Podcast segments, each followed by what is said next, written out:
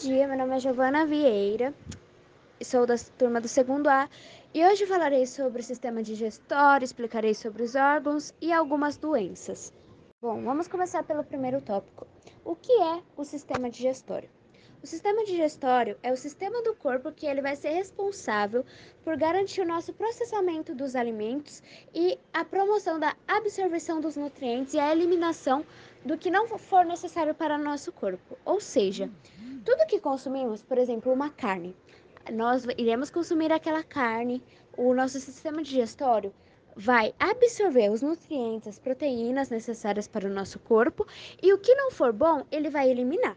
Bom, e esse processo todo, desde quando ingerimos o alimento, tiramos a proteína e o desfazemos dele, o que não for necessário, é capaz por conta dos órgãos que existem em nossos, em nossos corpos e das glândulas acessórias que vai sintetizar tudo isso, promovendo a, a absorção dessas substâncias que serão boas para o nosso corpo. E isso nos leva ao segundo tópico, o qual eu explicarei todos os órgãos, tudo que eles vão fazer para o nosso sistema digestório, todas as glândulas. Então, vamos para o segundo tópico. Bom, chegamos ao segundo tópico. Qual é o segundo tópico? O segundo tópico agora nós iremos falar sobre os órgãos e explicar o processo de cada órgão e o que eles fazem no sistema digestório. Vamos começar do começo então. A boca. Muita gente não sabia, mas a boca é sim considerada um órgão do sistema digestório. Mas o que, que a boca faz?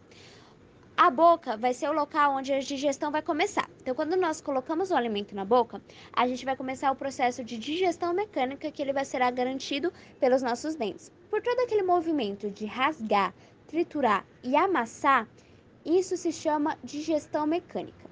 Mas além dos dentes, o alimento ele também vai sofrer a ação da saliva, porque a saliva ela vai ser secretada pelas glândulas salivares e a saliva ela contém a enzima amilase, também conhecida como pitialina, que ela vai promover o início da digestão dos carboidratos. Outra parte importante que contém na boca é a língua, porque ela vai garantir que o alimento se misture com a saliva e forme aquele chamado bolo alimentar, aquela mistura toda que quando a gente abre a boca e vê tudo aquele negocinho misturado, é o bolo alimentar. E a língua que também vai ajudar na deglutiação do bolo alimentar empurrando em direção à faringe. Então, a boca é muito importante para o sistema digestório, é a primeira etapa. Vamos para a segunda etapa, o segundo órgão. Bom, depois de todo o processamento do alimento na boca, ele passa para o segundo órgão do sistema digestório, a faringe. Porém, a faringe não é só um órgão do sistema digestório, mas também do sistema respiratório, e não é por menos.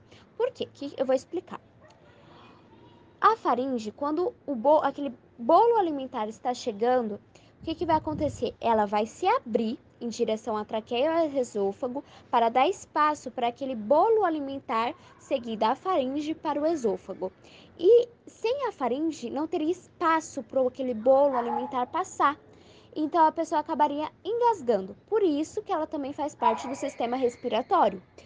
E a faringe, ela fica localizada ali em cima da laringe, lá em cima da laringe. Bom, vamos lá.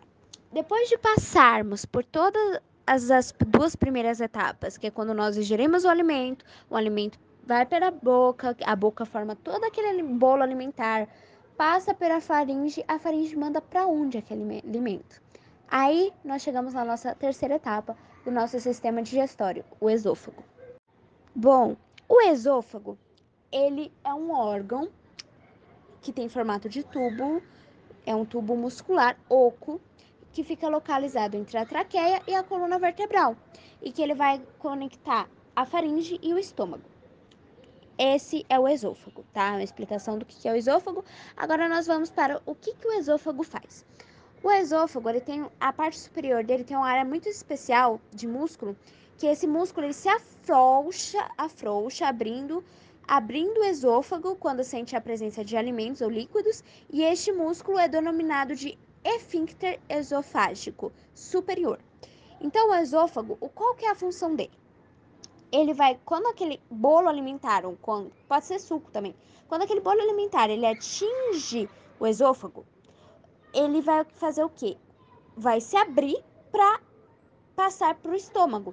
Então, graças às contrações do músculo liso, que é o esôfago, que o, esô, o esôfago forma, essas contrações são chamadas de contrações perial, peri, peristálticas. São elas que vão fazer com que o bolo alimentar ou, ou algum líquido chegue até o estômago.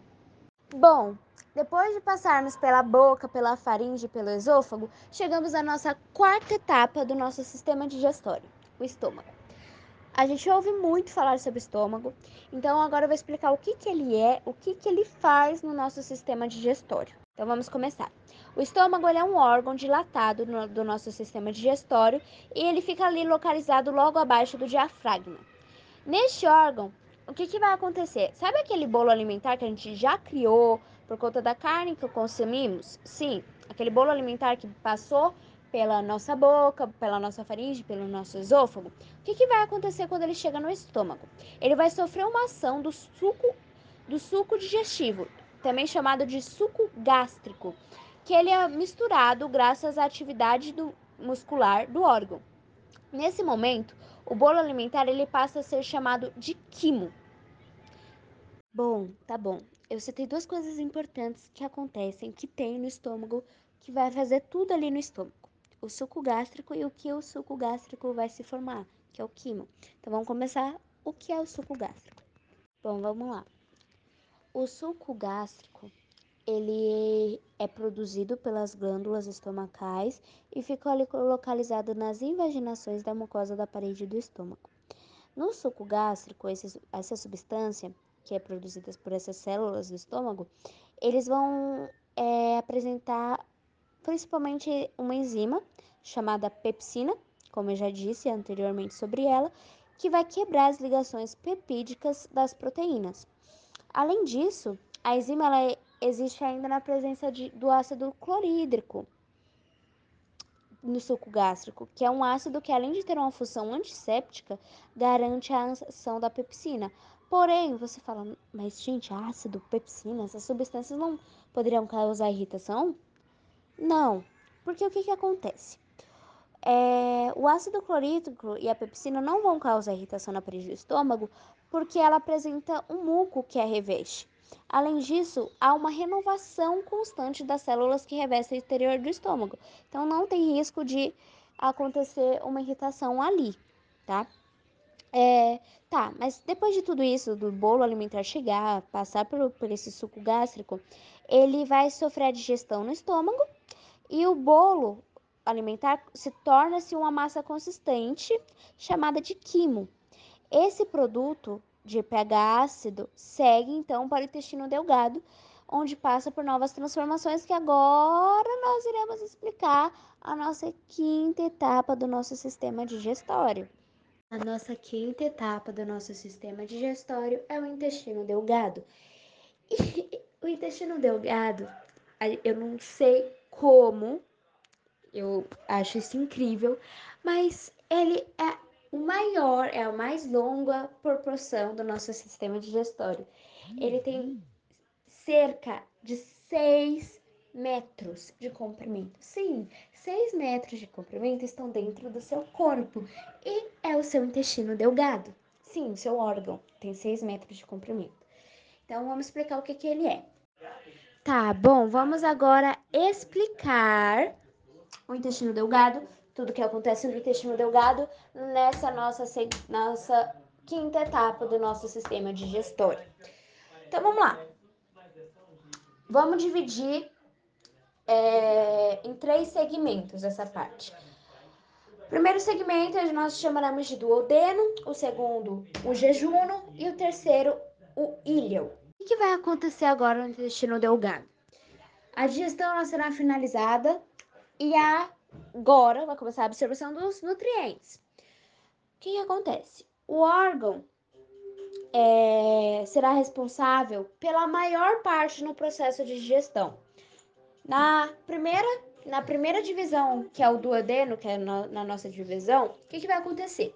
O quimo, sim, é o, o que, aquele bolo alimentar que foi transformado em quimo quando chega no estômago, agora que ele chega no, no intestino delgado, ele sofrerá ações das secreções pancreáticas, também chamado de suco pancreático, da bile e de secreções produzidas pelo próprio intestino delgado, também chamado de suco entre entérico ou intestinal. O quimo, ele é muito ácido. Então a secreção pancreática, ela é rica em bicarbonato porque isso vai ajudar a neutralizar a acidez do quimo. Então quando você tá com aquele negócio no estômago que tá voltando toda hora com é, refluxo, você sempre geralmente toma bicarbonato é, de o bicarbonato pode ser tanto aqueles bicarbonatos sódio que você compra no mercado ou aqueles emo, enfim, que você compra em farmácia. E isso ajuda a neutralizar, isso melhora é, esse refluxo. Isso é a mesma coisa que existe ali nesse quimo. O quimo é muito ácido, então essa, esse bicarbonato vai ajudar a neutralizar essa acidez.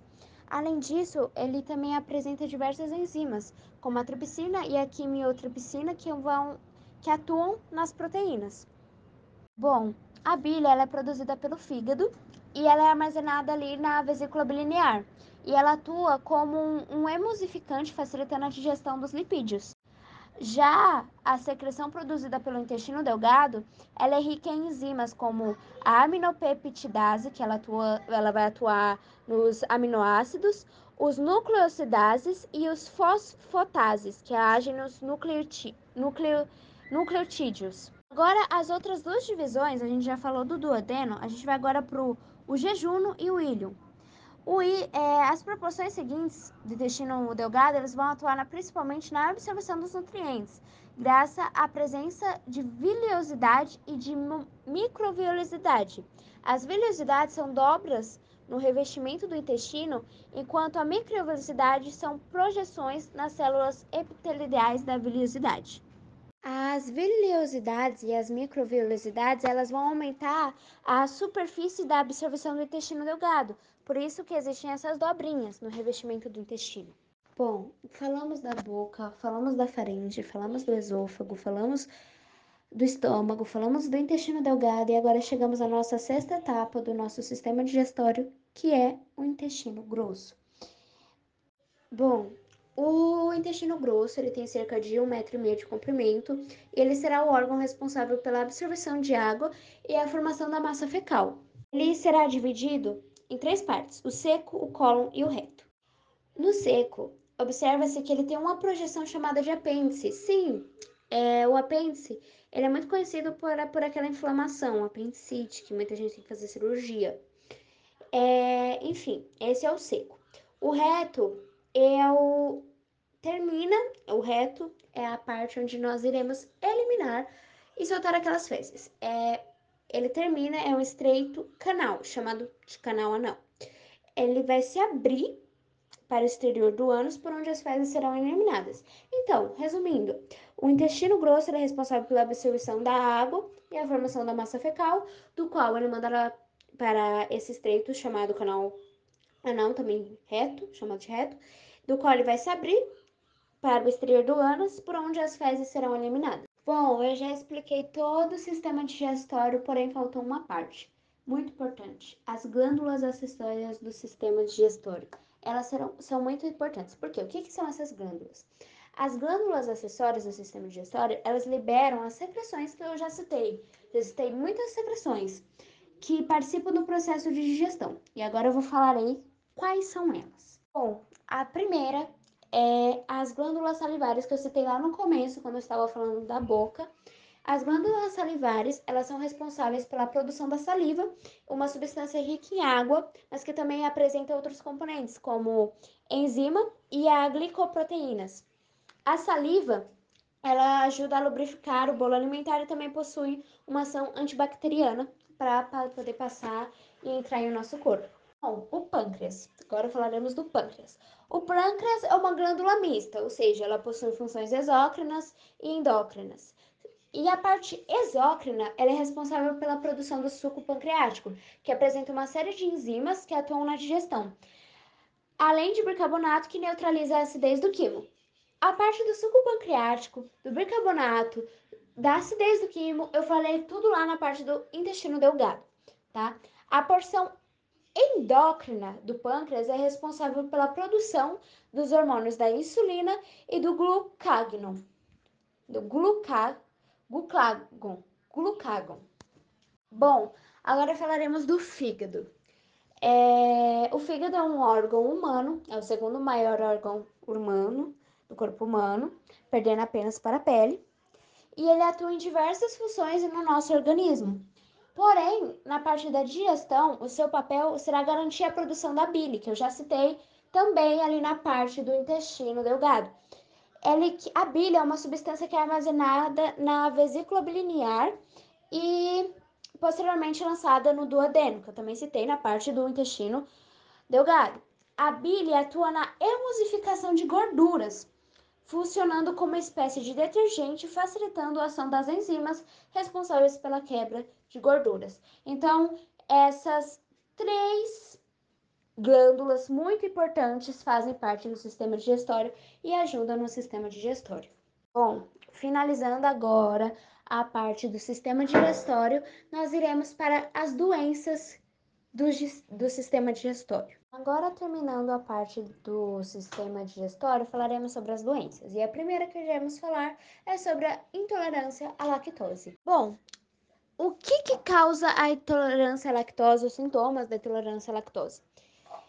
Isso, é, os sintomas da intolerância à lactose, eles acontecem por conta da incapacidade total ou parcial do organismo de produzir a lactase, que é uma enzima que quebra a lactose, o açúcar dos produtos lácteos, ou seja, que contém leite, tá? Resumindo, produtos que contêm leite, pessoas com intolerância à lactose não podem consumir. Com isso, o composto se acumula no intestino e é fermentado pelas bactérias que vivem ali, provocando um mal-estar. A intolerância ela surge de diferentes maneiras. Sua forma mais comum acontece pela redução natural da concentração de lactase com o avançar da idade. Bom, é, eu citei uma situação sobre a redução natural da concentração da lactase com o avançar da idade, mas eu citarei outras situações também que é comum de acontecer. Por exemplo, os bebês. Os bebês que se alimentam exclusivamente do leite, eles acabam é, fabricando muitos, muitas doses da enzima. E conforme a criança vai crescendo e aí outros alimentos entram no cardápio, a sua produção diminui aos poucos. E em alguns indivíduos a queda é acentuada e aí o corpo não encara muito bem alguns goles de leite, por exemplo. Em alguns episódios raros de acontecer, o distúrbio tem origem genética. E há ainda uma terceira causa, quando o microorganismos ou um processo inflamatório atacam as células intestinais responsáveis por gerar a lactase. Então, esses são alguns exemplos que pode gerar também a intolerância à lactose, que é fator genético, que é um pouco raro de acontecer, é quando os microorganismos, é, o processo inflamatório atacam as células intestinais, o avançar da idade e quando, por exemplo, nos bebês que já descobre desde criança que eles perdem uma grande concentração é, das doses dessa enzima. Bom, agora que eu falei sobre a intolerância à lactose, expliquei o que, que é e algumas causas, eu falei, falarei sobre os sintomas e os sinais da intolerância à lactose. Vamos lá, primeiro, dor e inchaço abdominal na região do abdômen, diarreia, gases, azia, náuseas e dor de cabeça. Então, se você está tendo algum desses tipos de sintoma, procure um médico. E não tire conclusões precipitadas, você pode estar sim com esses sintomas, mas não quer dizer que seja intolerância à lactose. Por isso, sempre bom procurar um médico e fazer todos os exames possíveis para ser diagnosticado. Bom, agora falarei sobre os fatores de risco. Primeiro, envelhecimento.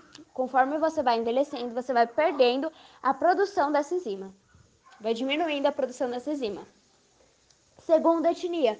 Sim, é, foi feito um estudo e vê, viram que era mais comum é, essa doença em, em africanos, árabes, gregos, chineses, coreanos e canadenses. Terceiro, infecção por rotavírus. Quarto, doenças gastrointestinais. Quinto, predisposição genética. Sexto, diabetes. Sétimo, realização de cirurgia bariátrica. Esses são os fatores de riscos principais da intolerância à lactose. Agora falarei sobre a prevenção da intolerância à lactose. Bom, não há como conter a queda de produção de lactose, a gente já sabe disso. Porém, é, um bom funcionamento dos órgãos digestivos repercute na digestão de uma lactose. Ou seja, nós temos que nos alimentar melhor, comer verduras, frutas, cereais integrais, porque isso vai facilitar o trânsito intestinal. Com um organismo mais saudável, fica menos propenso a gases e cólicas, mesmo com a presença de lactose não digerida. Então, infecções intestinais podem ocasionar o que os especialistas chamam de intolerância transitória. Nesses casos, é bom sempre tratar a, inf a infestação de germes e há caminho para restabelecer a fabricação da lactase e se livrar dos desconfortos ao ingerir leites e derivados. Por outro lado, a gente sempre tem outro lado, os medicamentos, como os antibióticos, fragilizam o intestino. Esses fármacos só devem ser usados com a recomendação de um médico. Falei sobre a intolerância à lactose, agora falarei sobre outra doença chamada a doença celíaca. A doença celíaca é uma reação exagerada do sistema imunológico ao glúten. O glúten ele é uma proteína encontrada em cereais como o trigo, o centeio, a cevada e o malte de origem genética pode causar diarreia, anemia, perda de peso, osteoporose, câncer e até déficit de crescimento em criança. O corpo de quem tem o problema não possui uma enzima que é responsável por quebrar o glúten. Como a proteína não é processada direito, o sistema imune reage ao acúmulo e ataca a mucosa do intestino delgado. Isso causa lesões e prejudica o funcionamento do órgão. O que acontece? A doença celíaca ela costuma dar os primeiros sinais entre o primeiro e o terceiro ano de vida, período em que muitos dos cereais são introduzidos na, na dieta das crianças. Mas há casos em que o diagnóstico só acontece na vida adulta, quando o indivíduo já apresenta carências nutricionais graves pela fa falta de sintomas específicos. Os principais sintomas da doença celíaca é barriga estufada, gases, ânsia de vômito, diarreia, irritabilidade, perda de peso, lesões na pele e queda de cabelo. Não é porque você está apresentando um desses sintomas que você está com essa doença. Então procure sempre um médico. Vou falar agora sobre o fator de risco. O fator de risco geralmente é a predisposição genética. Familiares de pacientes celíacos têm maior risco de desenvolver o quadro, então é um dos principais fatores de risco. Falarei agora sobre a prevenção da doença celíaca. A prevenção, por hora, não existem maneiras de impedir o aparecimento da doença celíaca. Porém, com a gené como a genética está envolvida no processo, o histórico familiar pode ajudar no diagnóstico precoce, que aumenta as chances de se adaptar. Se, então, se alguém da sua família já tem, você sabe que tem doença celíaca, pode ser que se você está apresentando um desses sintomas, você também tem. Agora, o tratamento. O tratamento não existe um tratamento para doença celíaca, porém, é, a solução é cortar o glúten do seu cardápio. Então, alimentos como pão, macarrão, pizza, pastel, eles devem sair do seu cardápio. Você não pode comer, porque senão você vai ter todos aqueles sintomas por ter a doença celíaca. Essa é a melhor solução, é tirar o glúten, cortar o glúten do seu cardápio, de sua vida. É, muita gente não sabe, mas alimentos como molhos prontos, sopas instantâneas, achocolatados em pó e até cerveja contém glúten. Então, sempre olhe nos rótulos, procure nutricionista, procure um médico, para você saber se você tem ou não essa doença, se você precisa cortá-la, enfim, sempre procure um médico. Agora falarei de outra coisa. A cirurgia bariátrica. A cirurgia bariátrica é um procedimento indicado para tratar casos graves de obesidade. Ela ficou conhecida como redução do estômago, porque muda a forma original do órgão e reduz sua capacidade de receber alimentos, dificultando a absorção de um número exagerado de calorias. A obesidade é o excesso de gordura no corpo, então em quantidade que promove prejuízos à saúde. Então, não é porque a pessoa é acima do peso que ela tem problemas de saúde. Porém, quando existe um excesso muito grande que é, determinado obesidade, aí é preocupante é, e é prejudicial à saúde de uma pessoa. Então, é uma enfermidade com variadas causas, dentre elas ingestão excessiva de alimentos, falta de atividade física, tendência genética, problemas hormonais. E uma pessoa não operada, ela tem espaço para consumir aproximadamente de um litro a um, um litro e meio de alimentos. Isso é muito. Já o estômago pós-bariátrica tem capacidade para 25 ml a 200 ml, equivalente a um copo americano. Diminui muito. Uma garrafa, vamos falar, uma garrafa de Coca-Cola para um copinho americano. A cirurgia afeta ainda a produção do hormônio da, da saciedade, que diminui a vontade de comer, mas a redução da capacidade é a principal responsável pelo emagrecimento. A cirurgia bariátrica é recomendada para indivíduos obesos com índice de massa corporal acima de 40. Por exemplo, uma pessoa de 1,70 e aí tem 116 quilos. Ou uma pessoa que tem um IMC acima de 35, por exemplo, uma pessoa de 1,70 e tem 102 quilos, que tem doenças associadas como diabetes, colesterol alto, hipertensão, hernia de disco, esteatose hepática, que é gordura no fígado, entre outras. É, a bariátrica, ela costuma ser um procedimento seguro, mas é preciso seguir os cuidados pós a cirurgia para evitar complicações e efeitos colaterais. É, o que interfere mais no pós-cirúrgico é o modo como a cirurgia é realizada, que pode ser de duas formas. A, a laparoscopia, que é por meio de um pequeno orifício no abdômen, e a aberta, que é através de um corte de 30 centímetros. Os cuidados tanto dos dois métodos, tanto da laparoscopia, tanto da aberta, são praticamente os mesmos. Mas no caso do método aberto, o paciente deve ficar em repouso por mais tempo para que a cicatrização ocorra adequadamente. E quem fez a cirurgia por esse método também deve utilizar uma cinta ou faixa abdominal pelo período indicado pelo médico para que evite evite que os pontos se abram.